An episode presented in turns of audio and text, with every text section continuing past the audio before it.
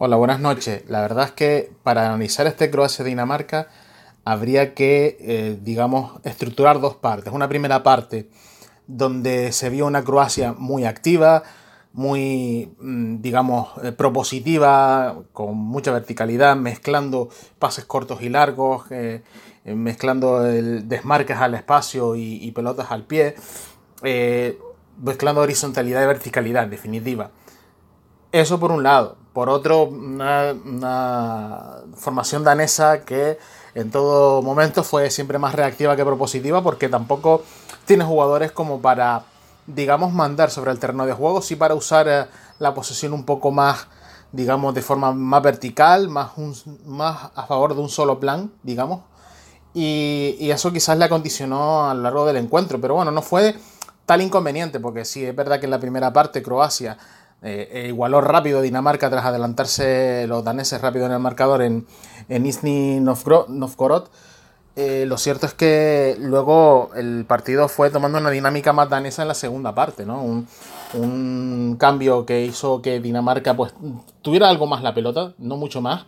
la entrada de Schöne por, por Christensen en la, primera parte que estaba haciendo, jugando al lado de, de Delaney en el centro del campo hizo que el equipo danés, pues bueno, mostrase un poquito más de iniciativa y tuviese mm, más visos de poder eh, ganar el partido, ¿no? Eh, acechó mucho a Croacia, es verdad que los croatas intentaron soltarse a la contra porque son un equipo muy flexible también y, es verdad que, bueno, al menos lo, durante 70-80 minutos fue un partido bastante disputado, eh, con, ya, lo, ya como hemos dicho, con, con una parte para cada uno.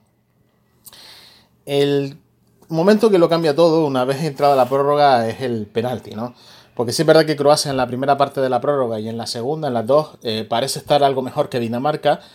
Sí es verdad que también las piernas pesan y la imprecisión fue, e, era mayor, pero bueno, eso no es, eh, no es menester eh, ni, ni, ni, es un impedimento para que Luka Modric, mostrando una vez más su clase y su influencia en esta Croacia, eh, me dice un pase en profundidad hacia, hacia un desmarque de ruptura de los que suele hacer en el Eintracht Frankfurt y, y, un derribo de, mm, del central Jorgensen pues le, le, hizo, le hizo fallar el penalti ¿no? después al propio Modric que anímicamente se quedó tocado en ese momento. ¿no? Mm, ir a los penaltis contra un Casper Schmeichel que se había mostrado también bastante bueno en, todas sus intervenciones y siempre ha estado muy atento, un portero que, tiene muy buenos reflejos y muy buen sentido de, no solo de la colocación, que yo creo que eso es algo obvio en un portero de primer nivel, sino que también eh, tiene esa actitud que, bueno, que ha heredado un poco de, su padre, ¿no? ese carácter que eh, sale a relucir en los peores momentos. Y yo creo que eso eh, para Dinamarca es un plus, ¿no? De seguridad.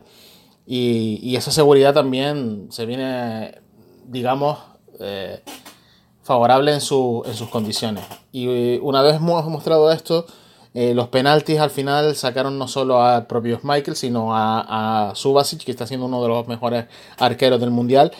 Y, y, y estoy soy que, que, Croacia pasase a la siguiente ronda, que se las verá con, con Rusia. Son dos selecciones que en cualquier caso pudo ganar cualquiera, porque ambos mostraron dos puntos de vista futbolísticos distintos, ambos muy válidos. No es fácil minimizar a Croacia, no es fácil tampoco lidiar con esta Dinamarca. Y yo creo que eh, estando, estando bien los dos, eh, serían las dos cuartos finalistas. Un duelo de que yo creo que sería de cuartos finalistas más que de octavos finalistas, por así decirlo. Pero bueno, los cursos son así y, y, tras ver España-Rusia, pues ver un partido con este dinamismo, con este ritmo, con esta propuesta, siempre alegra bastante. Eh, nos vemos para la próxima. Un abrazo.